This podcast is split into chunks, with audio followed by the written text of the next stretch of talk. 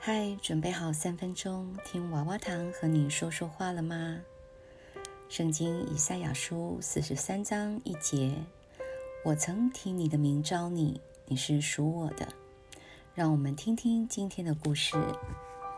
在离开长期聚会的教会三年之后，我和丈夫再度参加他们的聚会，但他们会怎么对待我们？会欢迎我们吗？还会爱我们吗？他们会原谅我们的离开吗？在一个晴朗的主日早晨，我们得到答案。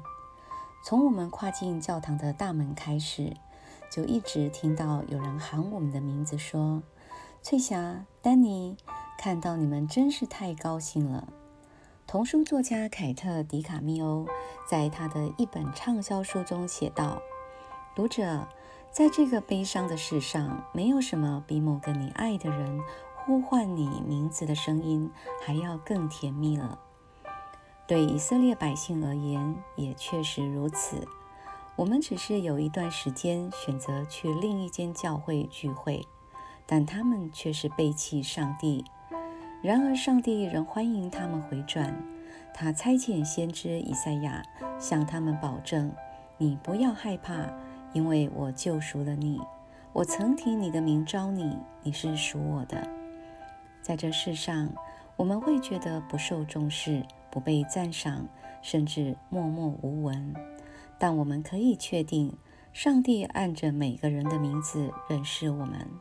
上帝应许我们：“我看你为宝为尊，你从水中经过，我必与你同在；你淌过江河，水必不漫过你。”这个应许并不只是赐给以色列人。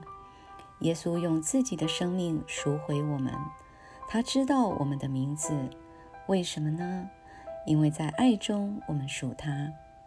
为什么上帝欢迎他的子民回转归向他？他如何让你知道他按着你的名字认识你？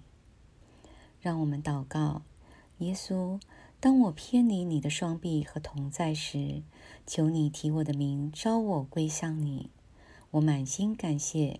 因我属于你，阿门。